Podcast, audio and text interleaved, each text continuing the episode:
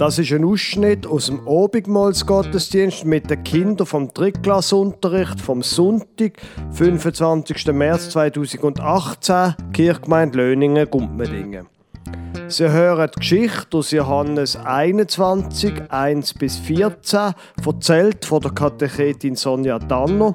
Und dann hören Sie die Kurzpredigt vom Pfarrer Lukas Huber über die gleiche Geschichte am See Tiberias.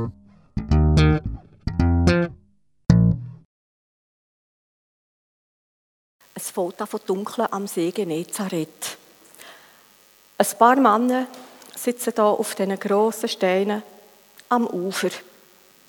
Sie reden eigentlich nicht viel.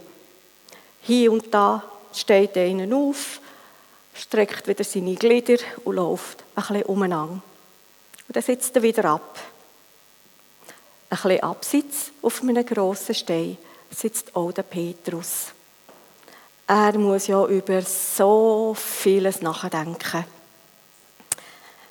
Jesus, sein Freund und Meister, den haben sie gefangen genommen.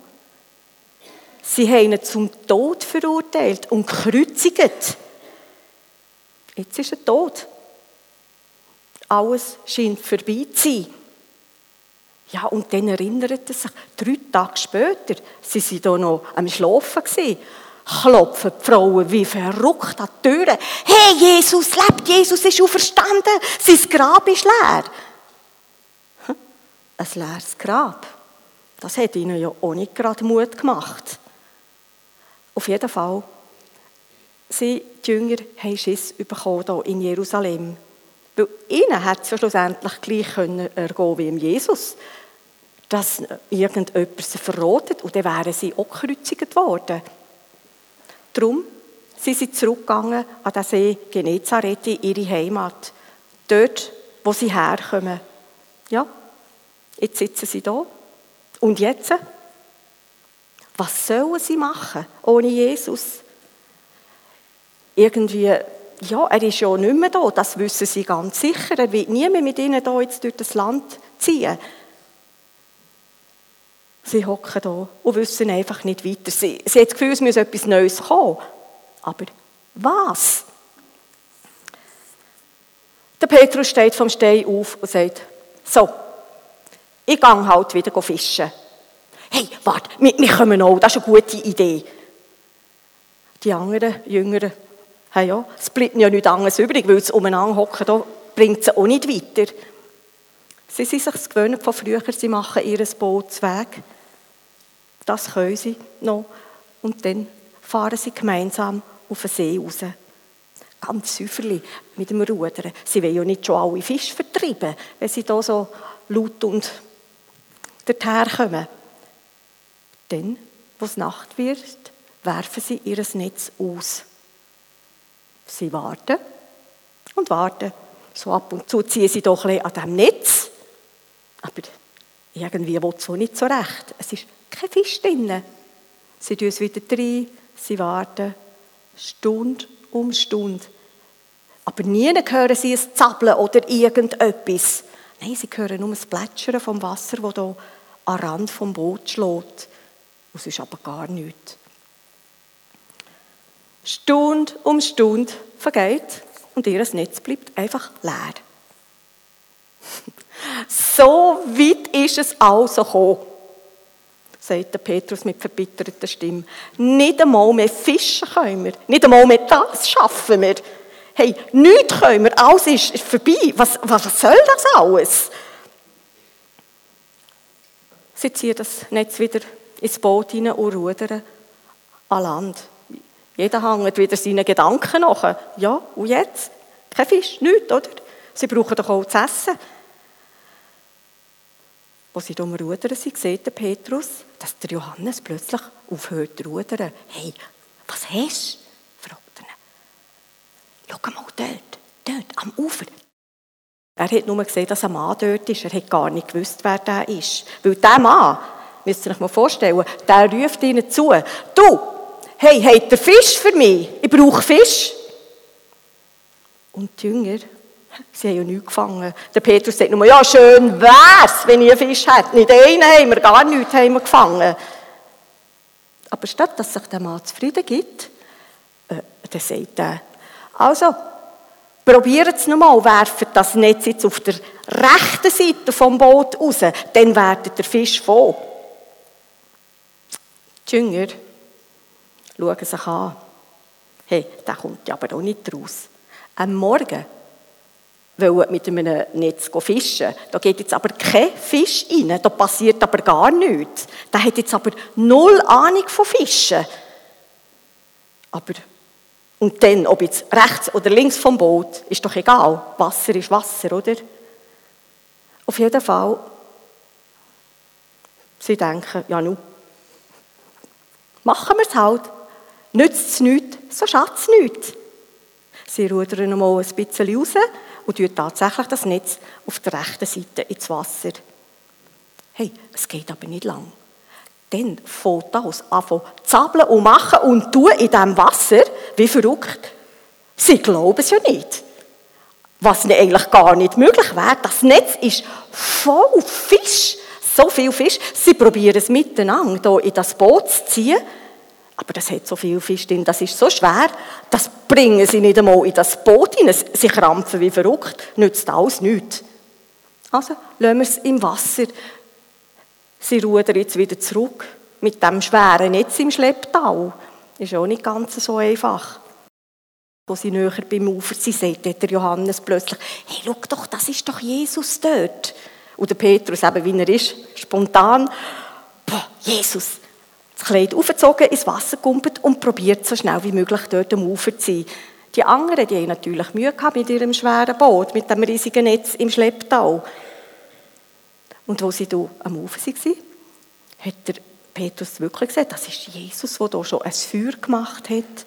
Er hat sogar schon Brot und Fisch rösten auf dem Feuer. Wo die anderen endlich ihr Netz so ans Land gebracht haben, hat er gesagt, bringt noch ein mehr Fisch. Wo alles parat war, sagt Jesus zu ihnen, also, kommt, sitzt an und esset.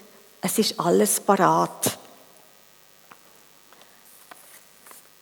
Die Jünger sitzen um das Feuer herum und der Jesus nimmt das Brot, er teilt es und den Fisch auch und gibt es den Jünger. Still sitzen sie da. Keiner sagt nur ein Wort. Sie schauen auf Jesus und sehen, wie er das Brot verteilt. Keiner fragt, wer bist du? Sie sehen es ja alle. Aber sie spüren, dass der Jesus einfach anders ist. Er ist nicht mehr so, wie er vorher mit ihnen umeinander gelaufen ist, als er bei ihnen war. Sie sind ganz still hier in dieser Runde und essen. Sie hätten ja so viele Fragen, aber reden tun sie nicht. Weil hier die Stille, das, was hier Jesus ausstrahlt, das ist so, so warm, so angenehm, so, so schön. Sie fühlen sich so glücklich, dass sie eigentlich gar nicht reden Sie sind froh, dass sie es nicht müssen. Wo sie mit dem Essen fertig sind, steht der Jesus auf. Er schaut jeden in der Runde an und der liebevolle Blick, den er hat, das ist also wie eine richtige Kraftquelle von Jesus. Und die Jünger spüren, wie ihnen das Kraft und Freude gibt. Dann steht er auf und sagt, folgt mir nachher, kehrt sich um und geht weg. Die Jünger, die hocken immer noch um das Feuer herum. Sie sind noch ganz in diesem Bann inne, kennen sie das Wort und es geht ein Zeitchen, bis sie sich wieder gefangen haben. Aber dann plötzlich, hey, reden die alle miteinander, hast du auch und so. Jeder redet durcheinander, dabei müssten sie ja einander gar nichts erzählen. Das hat sie ja jeder selber erlebt hier mit dem Jesus. Aber sie müssen es einfach erzählen. Das hat ihnen so eine Freude gegeben. Wenn sie das nicht würden weitergeben, dann würden sie ja völlig verplatzen von Freude. Sie wissen, dass ja jetzt Jesus nie mehr so wird dabei sein, wie es früher war. Aber eins wissen sie, Er wird immer bei ihnen sein, auch wenn sie ihn nicht sehen. Noch am gleichen Tag haben sich die Jünger auf den Weg gemacht. Sie sind auch durchs Land gezogen, haben von Gott erzählt und von dem, was sie mit Jesus erlebt haben. So, wie Jesus ihnen eben aufgetragen hat. Liebe Gemeinde, für Johannes, der, der das Evangelium vom Johannes geschrieben hat, wo der Teil daraus war, wo wir vorher gehört haben, für ihn ist das mit deren Auferstehung sehr wichtig. Er erzählt hier mehrere, mehrere Geschichten dazu und die Geschichte, die wir gerade gehört haben, die zeigt sehr schön, wie das so ist mit deren Auferstehung. Die Jünger haben es nämlich gar nicht recht können glauben. Das Grab ist leer gewesen, das kann man überprüfen, aber was soll das jetzt bedeuten mit deren Auferstehung? Wie soll ein Toter zurückkommen ins Leben? Wir haben gestern den Kampfunterricht gehabt und ähm, dort haben wir auch, ist eine von der Fragen gewesen, so Sie haben sich sollen irgendwann platzieren auf einer Skala von 1 bis 10. Glaubst du das, dass der Jesus so verstanden ist? Wir haben es vom Glaubensbekenntnis gehabt. Und die einen haben gesagt, das ist für mich kein Problem. Wenn Gott Gott ist, dann kann er auch jemanden aus dem Tod zurückholen. Und die anderen haben gesagt, also mit dem, da kann ich jetzt wirklich nicht viel anfangen. Das widerspricht quasi allem Wissen von Biologie. Ja, früher diesen Leuten damals ist es nicht einfacher gefallen, das zu glauben. Und ein paar Jahre später, nachdem das passiert ist, ist es wieder ein Thema. Und der Paulus im 1. Korintherbrief, der muss nochmal, weil Zweifel aufkommen, muss das Thema aufnehmen. Und er schreibt zu den Leuten in Korinth, hört mal, das ist erst 25 Jahre seither passiert, Hört mal, ich weiß, es ist umstritten, aber schaut, da und da und da ist dabei gewesen und da auch noch und zählen und insgesamt 500 Leute, erzählt ihr nicht alle auf, 500 Leute haben den Jesus gesehen, haben den Jesus erlebt, wo er wieder auferstanden ist. Also quasi, ihr könnt nachschauen, redet mit diesen Leuten, die erzählen es euch. Wie auch immer, es ist eine Frage, die für viele Menschen nicht so einfach ist zu verstehen, das mit deren Auferstehung. Und die Leute hier, die Jünger von Jesus, die sind völlig durcheinander gesehen. Jesus ist ja in Jerusalem gestorben, und in Jerusalem ist dann das Grab leer gewesen. Aber sie sind nicht rausgekommen und darum sind sie heimgegangen in ihre Heimat nach Galiläa. 100 Kilometer weg, alles gelaufen. Und sie haben etwas gemacht, wo ich glaube, kann auch ein guter Rot sein an uns, wenn wir einmal in unserem Leben nicht mehr rauskommen, quasi. Es waren beieinander Simon Petrus und Thomas, der Zwilling genannt wird, und Nathanael aus Kana in Galiläa und die Söhne des Zebedäus und zwei andere seiner Jünger. Spricht Simon Petrus zu ihnen, ich gehe fischen. Sie sprechen zu ihm, wir kommen mit dir. Sie merken, das ist einfach die Geschichte, die wir vorher gehört haben. Sie bleiben einfach zusammen. Sie gehen zusammen zurück. Und schauen Sie, manchmal im Leben ist es ja so, nicht nur über die Frage von der Auferstehung vor 2000 Jahren, sondern manchmal in unserem Leben, da kommen wir auch sonst einfach nicht mehr draus. Es passt nichts mehr zusammen. Was wir erlebt haben, was wir vielleicht auch hier haben, was andere uns auch hier haben, es passt nichts mehr zusammen und wir kommen nicht mehr draus. Und dann, glaube ich, können wir hier von dieser Geschichte etwas mitnehmen. Die Leute bleiben zusammen. Wenn sie in ihrem Leben nicht rauskommen, völlig verwirrt sind, wenn sie sich einfach zurückziehen und allein bleiben, das ist selten etwas Gutes. Es ist besser, man hat Menschen um sich herum, wo man kann mit ihnen das teilen, die Verwirrung auch, die Verzweiflung vielleicht. Das ist sicher nicht Gutes wenn man einfach dann probiert, Sachen mit sich allein zu machen. Sie gehen zurück und der Petrus sagt, ja, schaut, wenn ich schon nicht rauskomme, ich kann arbeiten. Manchmal hilft es einfach, wenn man irgendwie durcheinander ist, wenn man einfach das macht, was man halt einfach so macht als Fischer. Man geht fischen. Und sie gehen fischen und Sie gingen hinaus und stiegen in das Boot und in dieser Nacht fingen sie nichts. Das macht es nicht gerade einfacher für die Fischer, für die Profis. Sie fangen nichts. Es wird nicht besser, es wird schlimmer. Nicht gerade eine sehr ähm, positive Geschichte, bis jetzt mindestens.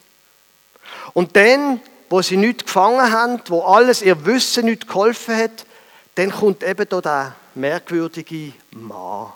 Als es aber schon morgen war, stand Jesus am Ufer, aber die Jünger wussten nicht, dass es Jesus war. Spricht Jesus zu ihnen, Kinder, habt ihr nichts zu essen? Sie antworteten ihm, nein. Eine gewisse Ehrlichkeit, würde ich behaupten, hilft manchmal im Leben. Wenn man nichts gefangen hat, dann ist es vielleicht manchmal einfach gut, man sagt, nein, sorry, ich habe versagt. Ich bin zwar Profi, aber das habe ich jetzt wirklich einfach versäbelt. Aber da in dieser Geschichte, und der Johannes macht es ja, fädelt es ja sehr gut ein. Er nennt den Mann schon beim Namen. Wir als Leser, als Hörer wissen schon etwas mehr. Da redet in der Stimme von jemand anderem plötzlich der Jesus. Da redet plötzlich Gott. Und da sagt etwas ganz Merkwürdiges. Er aber sprach zu ihnen, werft das Netz aus zu Rechten des Bootes, so werdet ihr finden. Sonja Danner hat das vorher gut erzählt. Also das ist jetzt einmal wirklich ein dummer Rotschlag. Es ist schon morgen. Sie sind Profis. Der Jesus kann vielleicht gut predigen, aber vom Fischen weiß er ganz sicher nicht. Wieso sollen sie jetzt plötzlich auf der anderen Seite?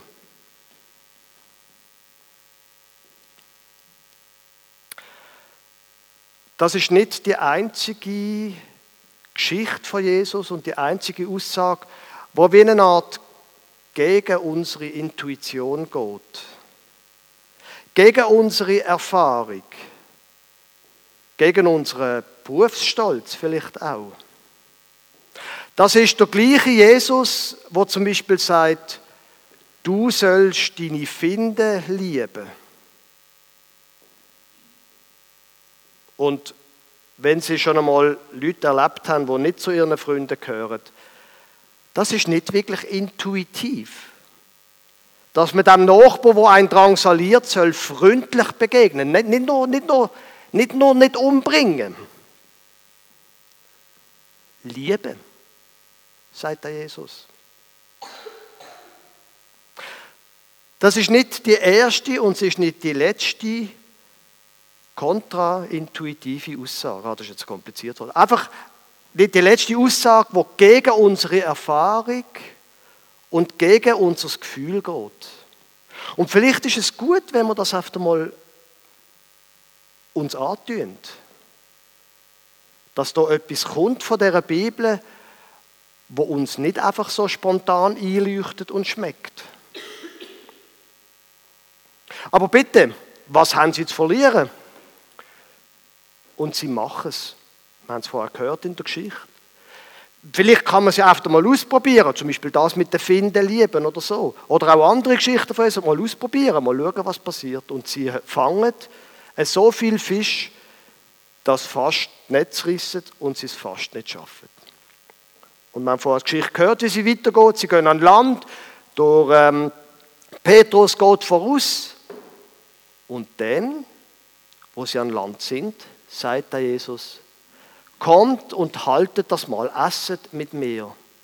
Niemand aber unter den Jüngern wagte ihn zu fragen, wer bist du? Denn sie wussten, es ist der Herr. Kommet, esset mit mir, sagt Jesus. Es gibt einen Spruch, der steht nicht in der Bibel, aber er ist trotzdem schön. Und der Spruch heißt, Jesus hat immer mit vollem Maul geredet. Und der Satz ist wahr. Wenn Sie mal die Evangelien durchlesen, er hat immer mit vollem Maul, er war immer beim Essen gesehen, wo er die besten Sachen gesagt hat. Jesus ladet uns ein, nachher zum Abendmahl. Aber Jesus möchte auch mit uns zusammen, weil wenn man mit jemandem isst, dann heißt das auch, du bist mir wichtig, du bist mein Freund, ich lade nicht jeden einfach so ein. Manchmal vielleicht wäre es gut, man würde zum Beispiel einen Find einladen zum Nacht oder so. Wie auch immer, der Jesus, der möchte mit uns zusammen sein. Der möchte unsere, in Kinderspruch, der möchte unsere Freund sein. Und die Freundschaft, glaube ich, die hilft. Und dann noch das Letzte von dieser Geschichte. Niemand aber unter den Jüngern wagte ihn zu fragen, wer bist du? Denn sie wussten, es ist der Herr. Glaube ist nicht etwas von unserem Verstand. Die Frage von der Auferstehung, die ist wichtig. Und es gibt genug Hinweise, dass die Geschichte wahr sein könnte. Aber mit diesen Fragen, die objektiv sind, mit dem können wir, wenn es um den Glauben geht, nicht alles gewinnen. Glaube geht nicht um unseren Kopf, sondern um unsere ganze Person. Drum das Essen. Im Glauben geht es darum, dass wir uns mit quasi uns, mit all unserem Sein uns darauf einlösen. Und das wäre auch das, was ich Ihnen raten würde. Sie sich einmal auf etwas ein, was Ihnen nicht einfach so einleuchtet. Wie zum Beispiel Liebe deine Feinde. Lassen Sie sich einmal ein auf das und lesen Sie in dem Buch von der Bibel, von dem Jesus und schauen Sie, was passiert. Und Sie werden merken, es ist nicht einfach eine Frage vom Kopf, der Glaube, sondern von unserer ganzen Existenz. Amen.